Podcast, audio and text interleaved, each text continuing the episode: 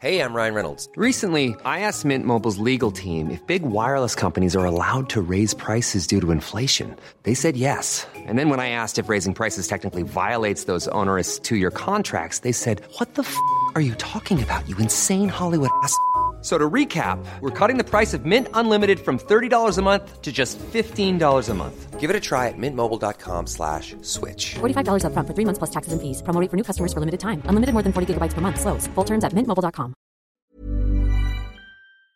Und wir sind noch komplett im Olympiamodus. Heute ist ein Tag voller Entscheidungen bei den Olympischen Spielen. Hier und da ist es aber sicherlich auch ein Tag der Enttäuschungen, zumindest aus der Sicht vom Team Deutschland. So viel kann ich ja schon mal verraten. Nachrichtenkollege Marius Rudolph behält für uns den Überblick. Marius, wie ist es denn für die deutschen Athleten heute gelaufen? Ja, fangen wir mit der Abfahrt an. Das war auch zeitlich so ziemlich das erste heute. Für Skifahrerin Kira Weite lief es nicht wirklich schlecht, aber auch nicht so gut, dass es für eine Medaille gereicht hat. Die hat sie angepeilt, aber denkbar knapp verpasst. Am Ende ist sie auf Platz 4 gelandet mit 0,14 Sekunden Abstand auf die drittplatzierte Italienerin Nadia Delgado. Entsprechend enttäuscht war sie nach dem Rennen. Es sollte einfach nicht sein, hat sie gesagt. Den Olympiasieg in der Abfahrt hat sich übrigens die Schweizerin Corinne Suter gesichert. Ebenfalls ganz früh, zumindest nach unserer Zeit, war Snowboarderin Annika Morgan dran. Im Finale des Big Air Wettbewerbs ist sie auf Platz 10 gelandet. Mehr war nach zwei Stürzen leider nicht drin.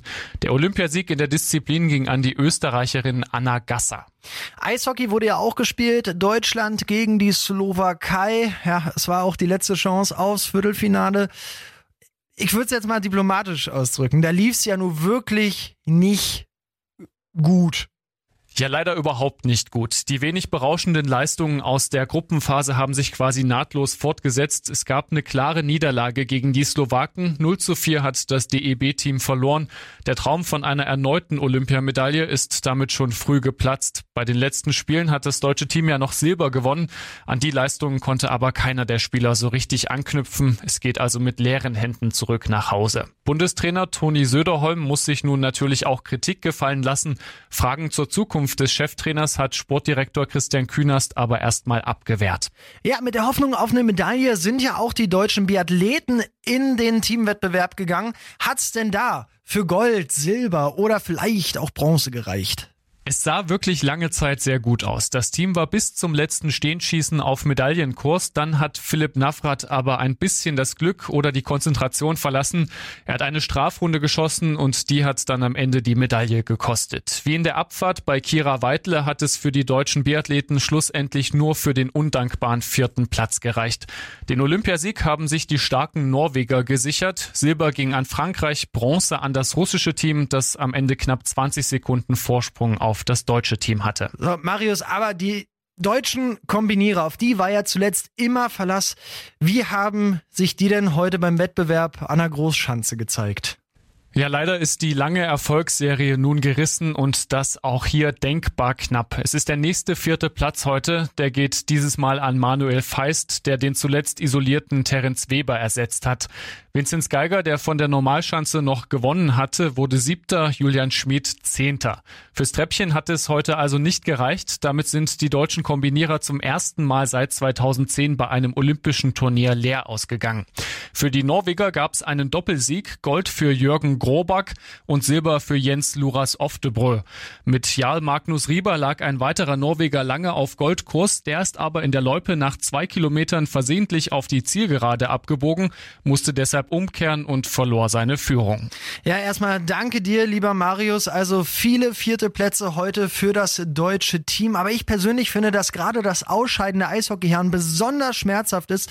Sie sind mit dem Sensationserfolg und der Silbermedaille von den Olympischen Spielen äh, 2018 mit super viel Rückenwind in diese Spiele gestartet. Und jetzt war es das auch schon. Und tatsächlich waren die Auftritte nicht auf dem Niveau, wo sich die Mannschaft von Toni Söderholm Holm selbst am Anfang verordnet hat. Florian Weiß vom Podcast Packmas war auch nicht überzeugt. Florian, wie hast du das Ganze heute Morgen erlebt?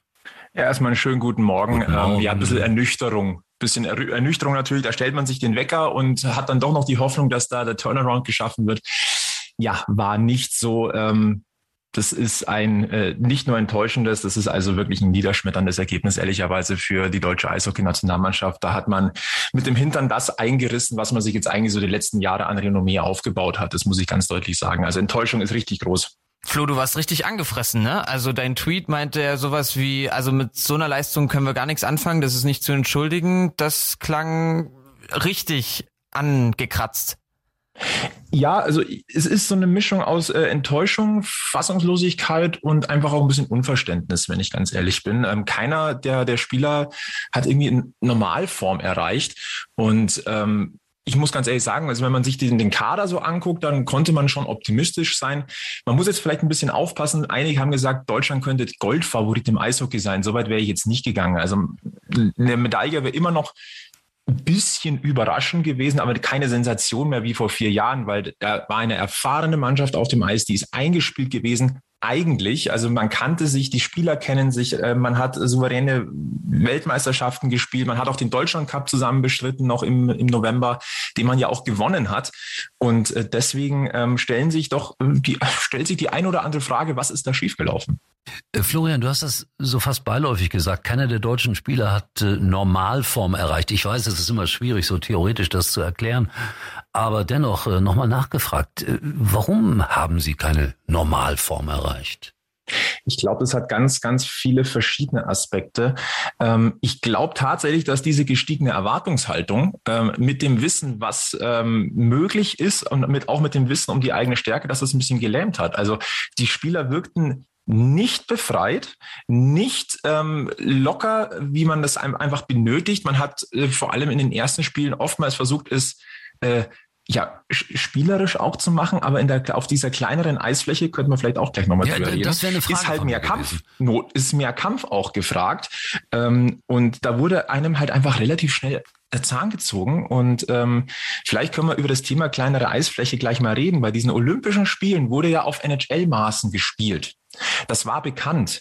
Ich persönlich habe mich gefragt, man hätte, man hat in Deutschland die Möglichkeit, auf NHL-Eismaßen zu trainieren, nämlich in Schwenningen. Da gibt's das. Hat man aber nicht gemacht. Vielleicht hätte man da vielleicht sich ein bisschen besser darauf vorbereiten können. Das klingt absolut so. Aber wobei ich jetzt zuletzt äh, gelesen habe, ja, jetzt kommen wir mit der kleineren Eisfläche doch besser zurecht. Aber das war heute gegen die Slowakei so nicht zu sehen. Andererseits, äh, die Slowakei hat das ja seriös und gut gemacht. Das muss man ja auch mal sagen. Fragen wir mal in die Richtung. Was meinst du, wie weit kann die Slowakei im Turnier kommen? Das ist wirklich schwer zu sagen, weil die haben jetzt auch keine überragende Vorrunde gespielt. Ähm, die haben aber heute dieses Do-or-Die-Spiel besser angenommen als die deutsche Mannschaft. Ich, sowas kann einen schon beflügeln. Denken wir mal, ja, man muss immer wieder so ein bisschen zurückdenken an 2018. Da ist ja Deutschland auch so ein bisschen mit Hängen und Würgen durch die Vorrunde gekommen. Man hat zwar Potenzial gesehen, aber man hat sich schon wirklich schwer getan. Ähm, aber dann hast du diese, damals diese zwei wichtigen Siege gehabt gegen Norwegen und dann gegen die Schweiz und das war die Initialzündung. Und du hast das Potenzial der Slowakei, die jetzt durchaus wieder so ein bisschen, ja, die hatten ja eine Durststrecke über die letzten Jahre, sind aber auch schon mal Weltmeister gewesen. Die, die kommen langsam wieder. Und das Faszinierende ist, die hatten ja doch jetzt den einen oder anderen wirklich jüngeren Spieler dabei, der aber brutal Eigenwerbung betrieben hat. Und ähm, ich sehe die nicht chancenlos gegen die USA. Die USA, glaube ich, die haben sich in eine in eine bisschen überraschende Favoritenrolle mit ihrer College-Mannschaft gespielt. Aber ich sehe die Slowakei auf gar keinen Fall chancenlos da im Viertelfinale. Gut, äh, wie immer, wenn man so rausgeflogen ist, äh, wird es vielleicht irgendwelche Reaktionen geben. Und die einfache oder auch ganz schwere Frage, wie geht es denn jetzt weiter mit den deutschen Eishockeyspielern?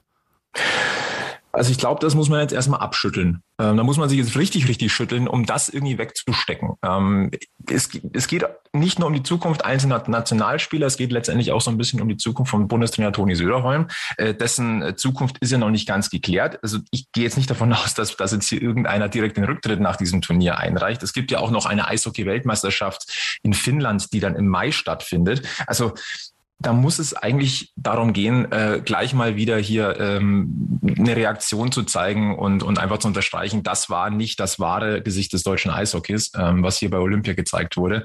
Da geht es einfach mal darum, wirklich die Gegenreaktion zu zeigen und ähm, das muss jetzt einfach auch die Motivation sein. Ein Thema, das die Spiele ja auch seit Tagen überschattet, ist der Dopingfall der russischen Eiskunstläuferin Kamila Valjeva. Gestern hatte der internationale Sportgerichtshof Kass der 15-Jährigen eine Starterlaubnis für den Olympischen Einzelwettbewerb erteilt. Und wenn wir schon mal dabei waren, unsere Moderatoren Uli Potowski und Stefan Sander haben heute Morgen mit Hajo Seppelt, dem Leiter der ARD-Doping-Redaktion, über diesen spektakulären Fall gesprochen. Zunächst mal guten Morgen, Herr Seppelt, und danke, dass Sie für uns Zeit haben. Guten Morgen. Ja, ich habe es gerade schon mal so angedeutet, das ist ja irre kompliziert. Sie haben mehrfach betont, es geht hier gar nicht um Schuld und Unschuld. Ja, warum geht es denn dann in diesem Fall?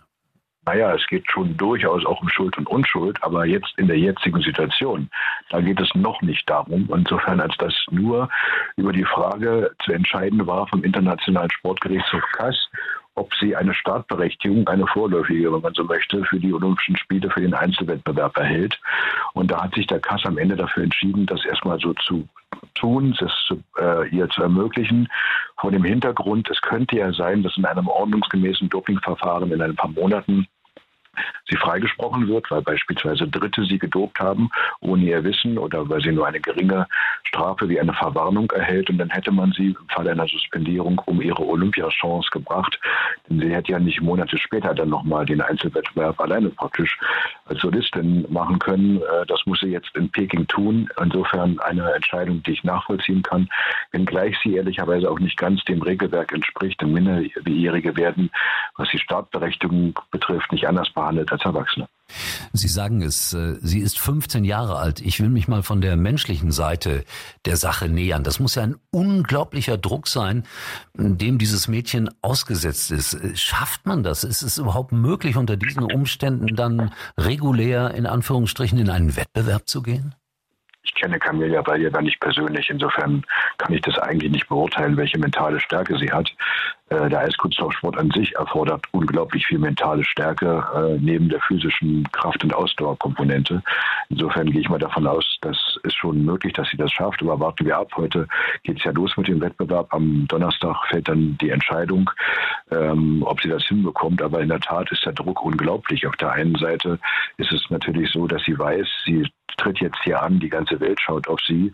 Äh, und sie muss leider befürchten, dass in einem regelkonformen Dopingverfahren nach den Spielen ihr dann diese möglicherweise äh, dann gewonnene Goldmedaille wieder abgenommen wird. Genauso übrigens wie die bereits gewonnene Goldmedaille im Teamwettbewerb. Denn alle Ergebnisse seit der Probeentnahme am 25. Dezember vergangenen Jahres in St. Petersburg würden im Fall eines späteren Schuldspruchs annulliert werden. Das muss man so nüchtern sagen. Und auf der anderen Seite muss man auch sehen, dass hier Athletinnen antreten gegen sie ab heute, die wissen, dass eine Konkurrentin unter Doping-Einfluss an den Start geht. Denn ganz klar ist, selbst wenn sie nicht schuldig war, dass natürlich ein Dopingmittel Einfluss aufs Training und damit auf die Leistung hat. Also das sind alles ganz, ganz schlechte Vorzeichen für diesen olympischen Wettbewerb im Eiskunstlaufen Einzel. So ganz allgemein, letzte Frage. Die verschleppte Analyse von äh, Valievas äh, Probe hat äh, dem Ansehen einmal mehr der diesjährigen Winterspiele sehr geschadet. Was gilt es in Zukunft zu vermeiden, um nicht in ein paar Jahren wieder vergleichbaren, einen vergleichbaren Skandal vor der Brust zu haben, der diese Legitimität einzelner Wettbewerbe oder sogar einer ganzen Veranstaltung irreparablen Schaden zufügt?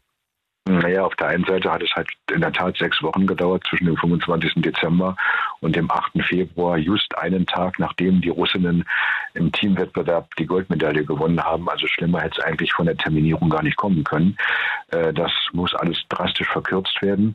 Es gibt allerdings auch ähm, äh, Leute, die behaupten, dass es äh, wegen Covid halt Verzögerungen im Arbeitsablauf in dem Stockholmer Labor gegeben hat, wo die Probe analysiert worden war. Und darauf hat man natürlich in so bewegten Zeiten, Corona-Zeiten, dann vielleicht nicht ganz so viel Einfluss. Das muss man einfach sehen. Auf der anderen Seite, und diese Argumentation halte ich für wahrscheinlicher, hat die WADA, die Welt-Anti-Doping-Agentur, gesagt, die russische Anti-Doping-Agentur, die ja die Verantwortliche für die Probenentnahme war, die haben äh, für die Analyse diese äh, Urinprobe von Valjeva nicht als Priority Sample gemeldet, also als eine äh, bevorzugte Probe nicht abgegeben.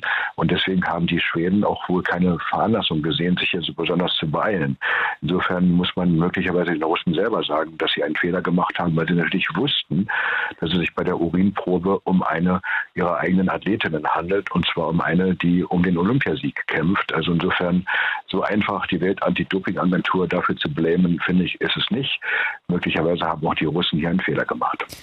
Einen Fehler haben sich auf jeden Fall nicht geleistet Francesco Friedrich, Johannes Lochner und Christoph Hafer, denn es gab gleich dreimal das Podium beim Zweierbob der Herren, das kann ich jetzt hier vermelden. Ein paar, ja, Minuten ist es schon her, aber doch tatsächlich Francesco Friedrich auf eins, Johannes Lochner auf zwei und Christoph Hafer mit der Bronzemedaille. Gute Nachrichten!